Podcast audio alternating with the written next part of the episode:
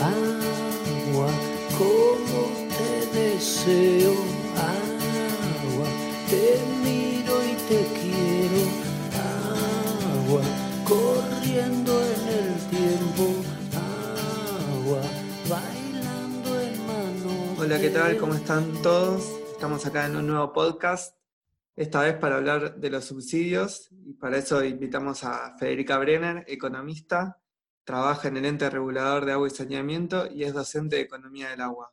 ¿Cómo estás, Fede? ¿Qué tal, Agustín? ¿Cómo estás? Muchas gracias por, por la invitación. Bien, bien. Acá estamos muy bien en un nuevo podcast de ID Joven.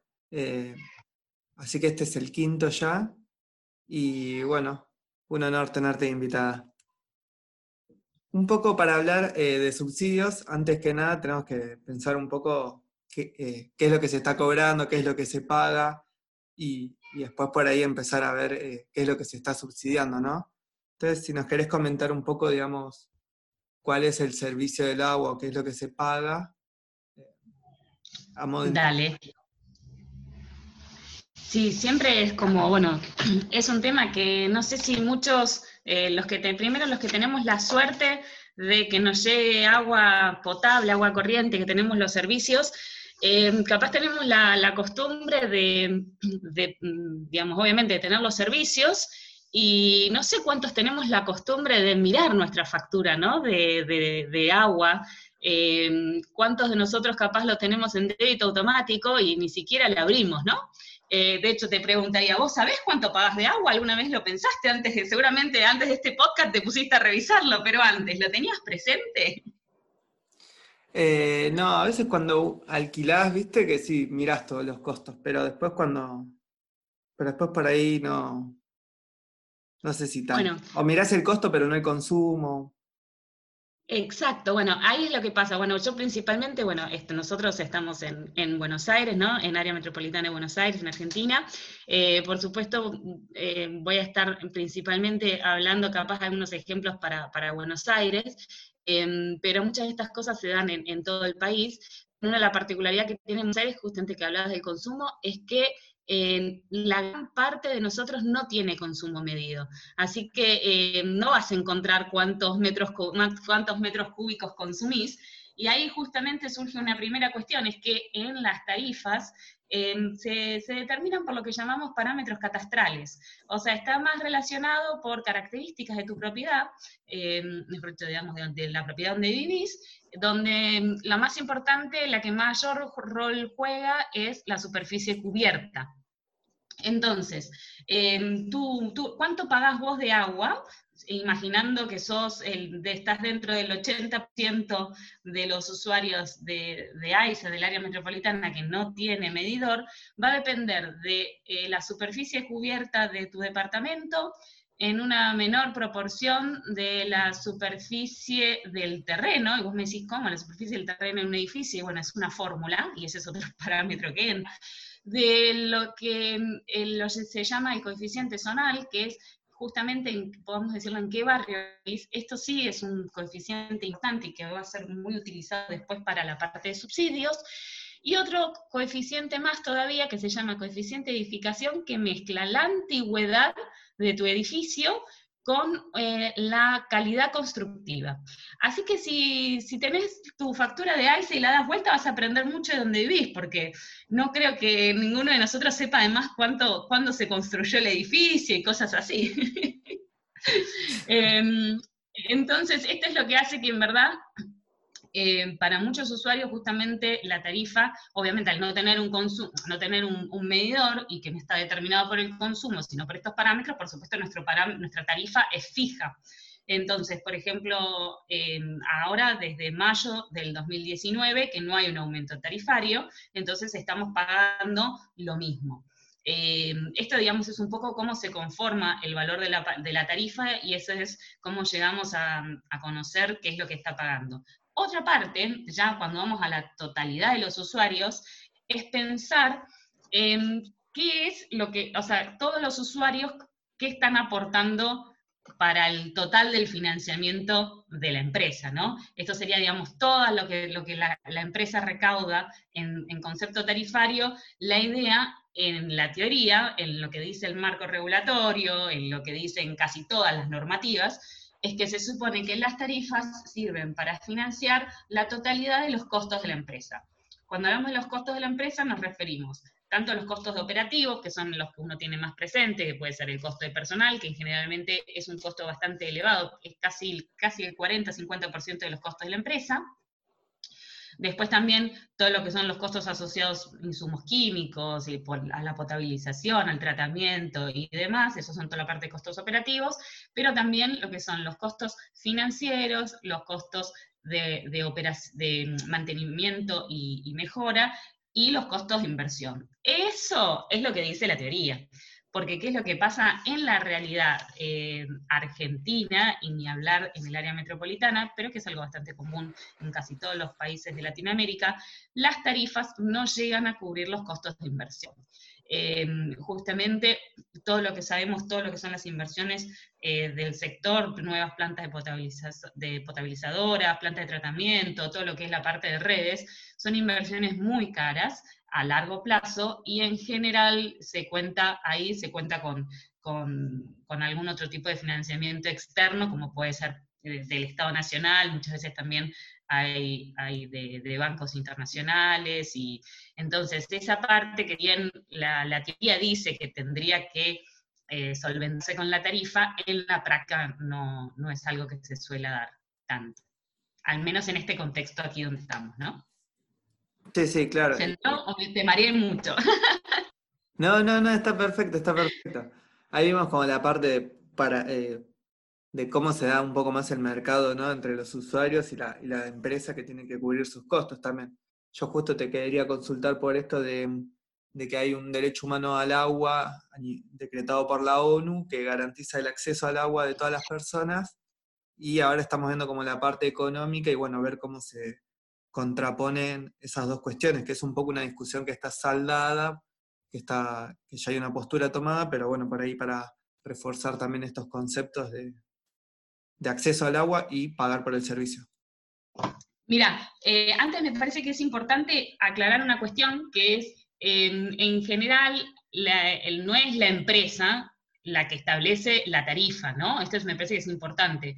Eh, siempre es un tercer organismo, que en este caso en la área metropolitana hay un ente regulador, eh, pero si no es alguna parte del Poder Ejecutivo, puede haber distintas formas eh, de cómo se va fijando esa tarifa, pero no es la empresa la que fija la tarifa. Lo que hace la empresa es que em, justamente cuando tiene un aumento de costos o distintas situaciones que pueda dar, lo que va a solicitar es un aumento tarifario y siempre eh, quien la autoriza es parte de, digamos, es un, organismo autárquico o es parte del Poder Ejecutivo. Entonces se supone que estas cosas se tienen un poco en cuenta, o al menos se deberían, y también lo que es importante es que eh, dentro de la estructura tarifaria siempre hay subsidios, o se trata de que, de justamente llegar a esto de la asequibilidad. Em, que esta es la palabra clave, que es la que, la que está en la nombra la ONU, ¿no? Em, la ONU dice que el derecho humano al agua em, es el derecho a todos de disponer de agua y, y, habla de un montón de palabras importantes que son suficiente, que eso significa tener determinada cantidad, salubre, que apunta a la parte de calidad, aceptable, que apunta a la parte de parámetros culturales, em, como por ejemplo el tema de eh, lo que estamos viviendo actualmente, que es el, que ahí se ha encontrado que el agua tenía mucho olor y capaz el tema eso em, desde eh, lo técnico dicen que no afecta a la, calidad del agua en cuanto que sigue siendo potable, pero claramente a nivel social eh, nosotros aprendemos en la escuela, una de las cosas que aprendemos es que el agua es inodora, ¿no? Entonces que tenga olor hace que no sea eh, culturalmente o socialmente aceptable. Una cuestión más es la accesibilidad, o sea que tengo que tener agua em, cerca, que no tengo que estar recorriendo kilómetros, y por último, esta palabra que es asequible, que apunta a que em, justamente está aceptado que yo tenga que pagar por el servicio de agua, pero no puede obviamente representar, no sé, una barbaridad de, los ingresos del hogar.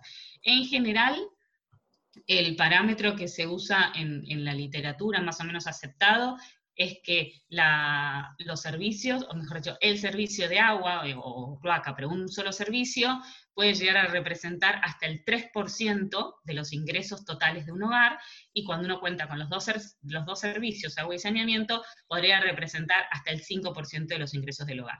Entonces se supone que si representa, tu factura de agua representa menos del 5%, eh, estaríamos eh, dentro de los parámetros aceptados eh, del derecho humano al agua. y, saneamiento, es importante, que siempre hablamos de derecho al agua, pero no es derecho al agua y saneamiento, los dos servicios. Sí, sí, seguro. Nosotros venimos también hablando del, acceso a los dos servicios y de la importancia. Em, ¿Qué te estaba por decir? Em, entonces, cuando justamente la, tarifa deja de ser asequible para una familia, es donde debería intervenir el subsidio, ¿no? Por lo menos.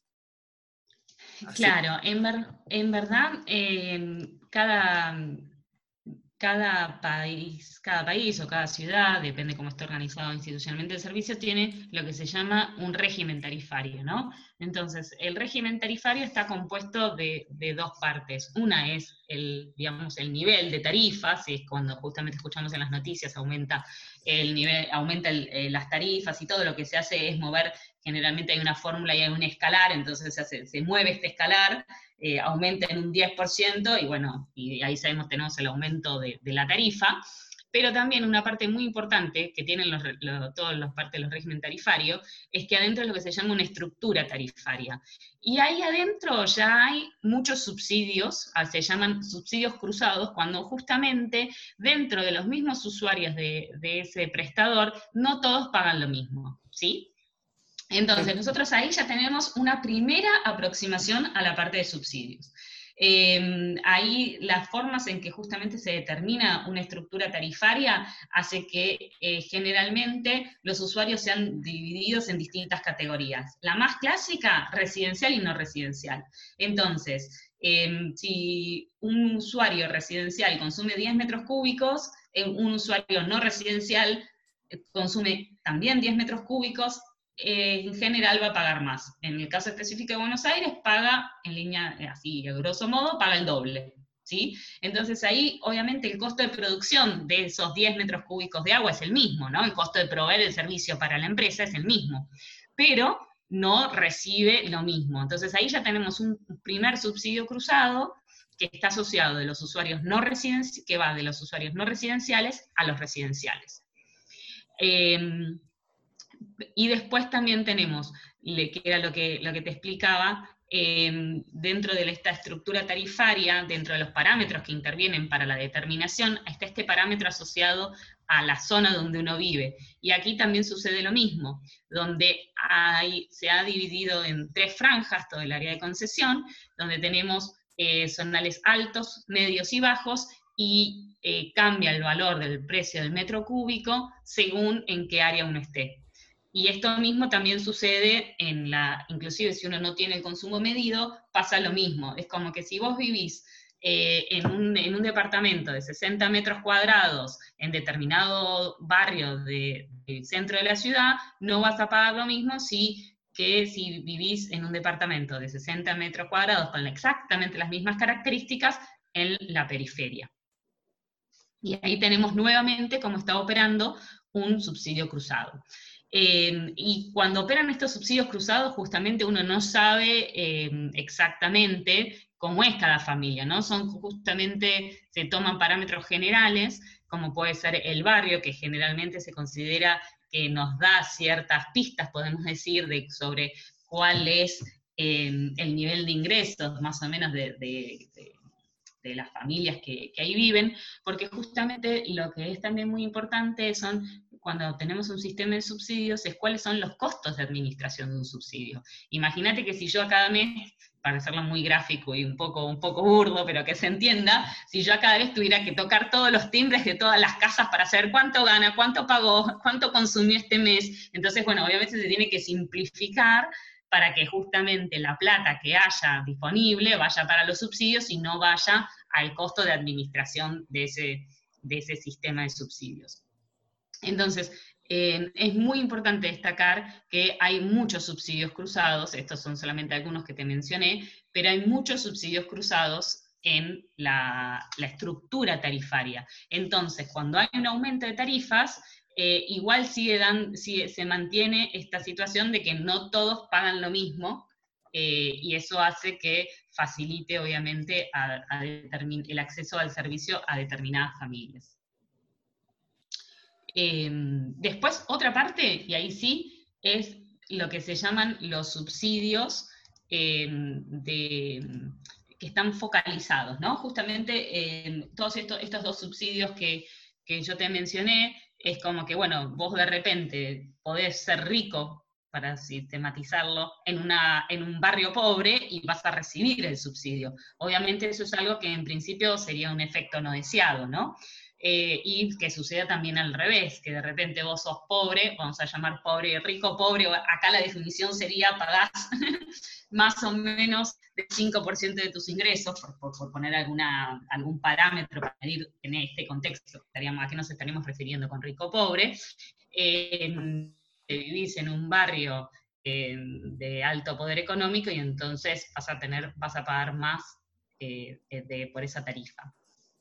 Pero para ver justamente esos casos, eh, hay otro programa, que es el programa de tarifa social, que justamente, eh, a diferencia de estos programas que son automáticos, que dependen de determinado tipo de, bueno, de, parámetros, eh, el programa de, tarifa social lo que hace es que es el usuario quien tiene que ir a solicitarlo. Entonces, em, hay, hay determinado tipo de parámetros que sí están relacionados eh, con los ingresos de, esa familia, eh, y entonces si cumple los, requisitos eh, ingresa al programa de tarifa social y inclusive ahí hay dos variantes, el programa de tarifa social, donde son que puede acceder a un descuento en, en la factura, y lo que se determina el caso social, que serían casos de vulnerabilidad social extrema, que por distintos motivos, esto se, analiza inclusive con es un trabajador social el que va, hace, hace todo un análisis pormenorizado, y se puede llegar al caso de la exhibición total del pago. O sea, hay usuarios que cuando entran dentro del programa de tarifa social y son específicamente lo que se llaman casos sociales, pagan cero pesos. Entonces, ahí es como justamente eh, encontramos esta situación de, bueno, de, si querés, en línea con los preceptos del derecho humano al agua. Claro, clarísimo, y bueno, hay un montón de, herramientas y, de opciones que tiene tanto las prestatarias como los usuarios para, para justamente si, observan una distorsión en lo que en, su capacidad de pago y lo que lo que cuesta la tarifa, ¿no? Eh, esto igual, por lo que, bueno, como vos comentaste al principio de todo, es como la realidad más metropolitana, más de la ciudad de Buenos Aires. Sin embargo, por ahí extendió a otro país, hay, no sé, otras realidades, me imagino, y que, bueno, cada, cada prestataria también se adapta a las situaciones que, tienen. No sé si, hay otros reglamentos municipales o provinciales que... Sí, mira, una de las Sí, perdóname, mira, una de las cosas importantes es que eh, en general casi todos los países eh, van a tener una estructura de subsidios. Eh, puede ser diferente, capaz un poco, cambia mucho, por supuesto, cuando estamos, hay países como, no sé, por ejemplo en Brasil o en Chile, eh, la, medición es completa, casi todos los usuarios son medidos, no es esto es una situación muy particular que se da bastante en Argentina, que no hay medición de consumos. Cuando hay medición de consumos, em, una de las cosas, una de las prácticas eh, comunes está asociada a esto, eh, ¿te acordás justamente cuando estuvimos, cuando mencioné la parte del derecho humano al agua, que decía una de las características que tiene que tener que tiene que cumplir es que sea suficiente, ¿no? que está asociada a la cantidad de agua que necesitamos, que si mal no, recuerdo, se dice que son más o menos entre 50 a 100 litros por día por persona. Entonces, lo que hacen, lo que se organiza el subsidio es en torno a lo que se llama el primer bloque de consumo, ¿sí? Entonces, en algunos países, lo que puede, otra forma, digamos, de también generar un subsidio, es que está relacionado a al nivel de consumo que vos tengas. Entonces, se entiende que si vos estás, no sé, imaginemos dentro de un primer bloque que puede ser hasta los 20 metros cúbicos o un poco menos, depende, o 10 metros cúbicos seguro, o 10, metros cúbicos bimestre, se considera que capaz estás en, dentro de lo que sería el, el consumo mínimo, el consumo de subsistencia. Entonces, algunos países ese primer bloque de consumo capaz es, eh, no tiene costo adicional, está incluido dentro del cargo fijo, em, y en otros casos, si, no, si inclusive tiene algún tipo de cargo, lo que se hace es si hay un equivalente a este programa de tarifa social, lo que se hace es subsidiar ese primer consumo, o inclusive ahí se, tienen, se empiezan a considerar aspectos como justamente la cantidad de integrantes de esa familia, entonces capaz si es una familia numerosa, eh, se determina ese, un poquitito más de, consumo, y entonces ahí, em, además del tema del pago, lo que se hace es focalizar en, el consumo, ¿no? Entonces esas también son otras herramientas que te va dando cuando vos tenés eh, a todos los usuarios medidos. Inclusive, y volviendo a esto, de, por eso la importancia eh, de además del nivel, es de para ver la parte de subsidios es cómo se estructura la, tarifa. En algunos casos, en algunos otros países, eh, lo que la tarifa tiene lo que se llama bloques crecientes. ¿Qué significa? Que vos no todos los todos los metros cúbicos que vos consumas tienen el mismo valor. Entonces, eh, eso lo que hace, por ejemplo, es que capaz los primeros 10 metros cúbicos sean gratuitos, como, como explicaba, y que están dentro del cargo fijo, los siguientes, no sé, 10 metros, 20 metros cúbicos tienen un valor, y así cada vez el, el precio del metro cúbico va siendo más caro y está asociada a esta idea de que, eh, no sé, si vos gastás en una casa 100 metros cúbicos por, un, por mes, estás hablando de derroche, o uno podría asociarlo a, claramente ya no, está muy, muy lejos de un consumo de subsistencia, y entonces que vos pagues mucho más por un consumo tan alto, eh, hace que también sea otra forma de, subsidiar, además de ir en línea con la parte de, de, esto tan importante que es el uso racional del agua, ¿no? En ese sentido también, además de subsidio, cumple otra función que sería la idea de eh, bueno, de tratar de, generar el mayor ahorro posible dentro del agua. Entonces, eso es una de las, esto es otra de las, de las líneas de sus formas de subsidio bastante comunes en, la región. Em, y después también, bueno, por ejemplo, en Colombia, eh, sí tienen un sistema parecido a esto de las regiones, de, las zonas. Eh, la diferencia, y que también hace que sea muy interesante, es que eso ese, subsidio cruzado por lo que en Colombia se llaman estratos, ¿no? Está dividido toda la, todo el país directamente, está dividido en seis estratos, y eh, donde son los dos, los dos estratos más altos los que financian al resto, pero esto es algo que se utiliza para todos los servicios públicos. Entonces es interesante cómo usan la misma herramienta de focalización y de subsidio para la totalidad de los servicios públicos. Pero por eso casi todos los países tienen, eh, y todas, digamos, tienen, o, esto mismo que te decía, las categorías, que es un subsidio, funcionan siempre. Eh, casi todos los países tienen incorporado esto, casi todas eh, ciudades, por más hasta chiquitos que sean, siempre suele haber estas distinciones. Sí, sí, ahí justo me quedé pensando en lo de Colombia, que también es una forma de, de que la gente, digamos, que es vulnerable, tiene la misma situación ante todos los servicios y por ahí no como acá, que por ahí aplicás a un sistema tarifario de agua y no puedes aplicar al de electricidad, o, o sean situaciones como más complejas o por ahí más eh, rebuscadas administrativamente incluso también, ¿no? Eh, sí, ese es uno de los... implementar eso lleva mucho tiempo también y que es todo un cambio metodológico. Sí, la verdad que sí. Em, es, todo, un gran desafío. Eh, por supuesto, por eso en, Colombia es eh, factible porque justamente se usa, eh, que si mal no recuerdo, lo hace el Departamento de, Estadísticas, lo que sería el equivalente al INDEC en, Argentina, em, porque es un relevamiento, como vos decís, de todo el país, de, que tiene un alto costo de administración pero justamente como se emplea para la totalidad de los servicios, bueno, ahí es cuando justamente vale la pena. eh, digamos, eh, eh, aquí el problema que se presenta y que pasa mucho es que, por ejemplo, en electricidad también existe un programa de tarifa social, pero los criterios de inclusión son distintos. Entonces, efectivamente, vos podés ser beneficiario de tarifa social para agua y no para luz, y eso es independiente de cuánto sea el valor de, de cada factura, simplemente porque, bueno, responden a parámetros distintos y bueno, eso sí, efectivamente es un, es un problema, más allá de que inclusive si tenés la suerte, bueno, no es la suerte, del derecho sería, de poder eh, ser beneficiario de los dos, como vos decís, tenés que ir a hacer trámites a cada una de las ventanillas, ¿no? Y eso, eh, bueno, son cosas que son, que inclusive a veces capaz algún usuario eh, estaría dentro de los parámetros, pero no hace el trámite porque no sabe o porque no tiene tiempo, lo que sea, y, bueno, no está dentro de esos beneficios. De paso, igual sí aclaro que en el caso del área metropolitana de Buenos Aires y más, ya desde antes de la pandemia, la solicitud del,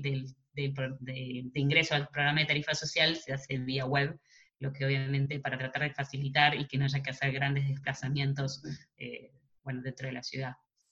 Claro. Bueno, eh, me parece que estuvo muy buena la charla. Estoy, estamos bastante conformes. Eh, y me parece que, es un, más que un pantallazo acerca de, la estructura tarifaria, de qué es lo que se subsidia, cómo, y también de, la importancia de esto, y, también como, como un sentido más de, lo colectivo, ¿no? Ahora que tanto se habla, o sea, que puede pagar más, pagará más, y que puede pagar menos, pagará menos, y entre todos hacemos un poco la viabilidad o sostenibilidad de las empresas prestadoras. Exacto, eso esa es la parte fundamental. Em, y bueno, lo que sí me parece que es importante es recordar que siempre acá estuvimos hablando de una realidad que son los usuarios que tienen servicio y es cómo hacen para, em, digamos, para acceder al pago de esa, eh, de esa factura pero no estamos hablando de una realidad de muchos miles de, usuarios, que, justo, perdón, de, personas que no son usuarias, ¿no? Y ahí tenemos otro gran capítulo, que es lo que te decía, que eh, está relacionado con cómo se financian las inversiones, cómo se financian las nuevas redes, y que en la teoría dicen que tendrían que ser vía tarifa, pero la realidad es que justamente hoy no se pueden eh, subir más las tarifas para cubrir todos esos costos, ¿no? Entonces me parece que ahí es bueno donde justamente se reciben muchas transferencias del Estado Nacional y demás, eh, y es también importante tener presente que acá estamos hablando, de, cuando estamos hablando es la vulnerabilidad de una persona que no puede pagar el servicio, eh, y hay que también capaz tener presente que el vecino de al lado que ni siquiera tiene tiene el servicio, probablemente esté pagando más por un servicio que no tiene, que es abastecerse de forma propia de agua y, digamos, y hacer algún tipo de, saneamiento. Por ejemplo, si yo tengo que pagar un, camión atmosférico y, todo, eh, capaz que termino pagando más que si, estoy conectado al, servicio y, pago la factura y eso también me parece que es importante tener, tenerlo presente, que estamos hablando acá, estamos hablando de lo que es la parte de consumo eh, y no la parte de, conexión y expansión del servicio. Clarísimo, clarísimo, Federica.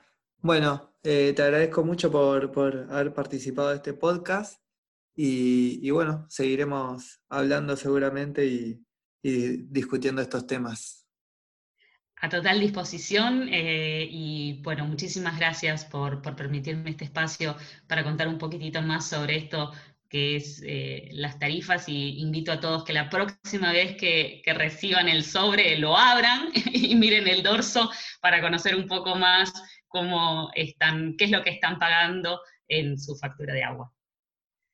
Muy bien, hasta luego, hasta el próximo podcast. Gracias.